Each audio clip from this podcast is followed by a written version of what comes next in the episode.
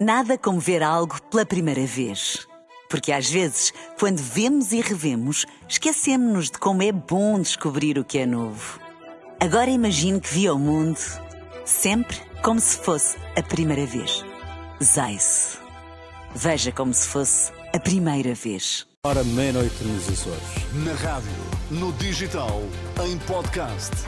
Música para sentir, informação para decidir.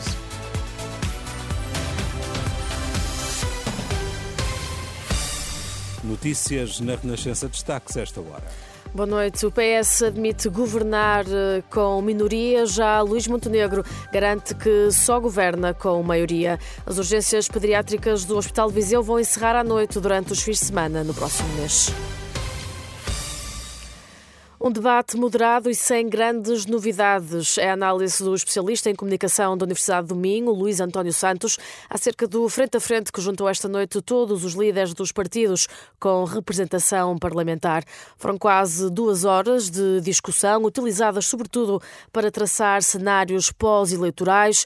Ainda assim, Luís António Santos diz que o debate não clarificou a questão da governabilidade porque Pedro Nuno Santos uh, esclareceu com um pouco mais de detalhe, uh, se não tiver probabilidade de ter maioria, não inviabiliza um governo de direita, foi esta a frase que usou, uh, portanto, com um pouco mais de detalhe a posição do Partido Socialista, mas Luís Montenegro não foi mais longe do que já tinha ido, sendo que num momento anterior Luís Montenegro teria dito ou terá dito de forma muito clara que não seria a AD a viabilizar um governo minoritário do PS. Essa afirmação fica no ar.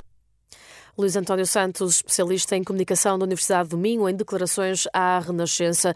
E precisamente sobre a questão da governabilidade, o PS insiste que vai viabilizar um governo da AD minoritário num cenário de maioria de direita. Se o Partido Socialista eh, não, não conseguir apresentar uma, uma maioria alternativa, não vai apresentar nem viabilizar nenhuma moção de rejeição.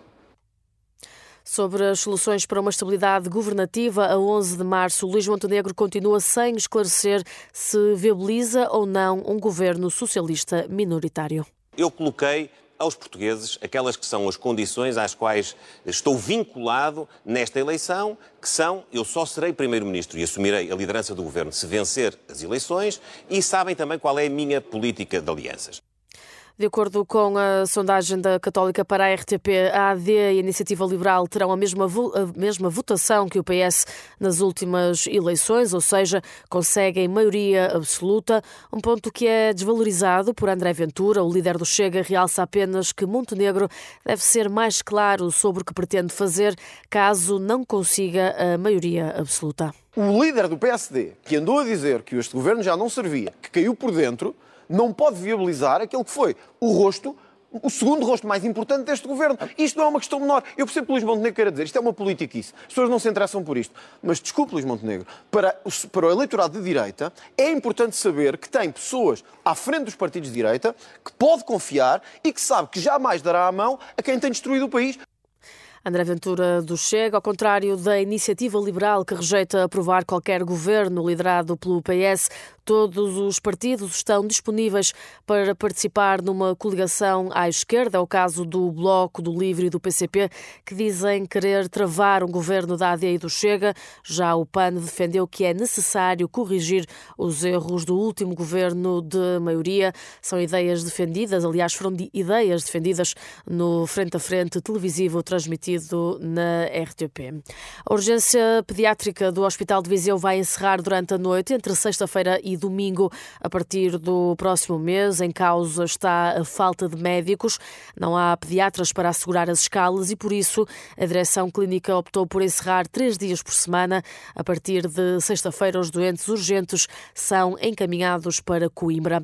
Contactada pela Renascença, a direção executiva do SNS diz ter sido apenas informada da situação esta sexta-feira. E a fechar, atenção aos passeios junto ao mar. Há sete distritos sob aviso vermelho por causa da agitação marítima. Em Lisboa e Leiria, o aviso prolonga-se até às seis da tarde deste sábado. Antes, às três, baixa para laranja o aviso em Braga, Viana do Castelo, Porto, Aveiro e Coimbra. Nada como ver algo pela primeira vez. Porque às vezes, quando vemos e revemos, esquecemos-nos de como é bom descobrir o que é novo. Agora imagine que viu o mundo sempre como se fosse a primeira vez. Zais. Veja como se fosse a primeira vez.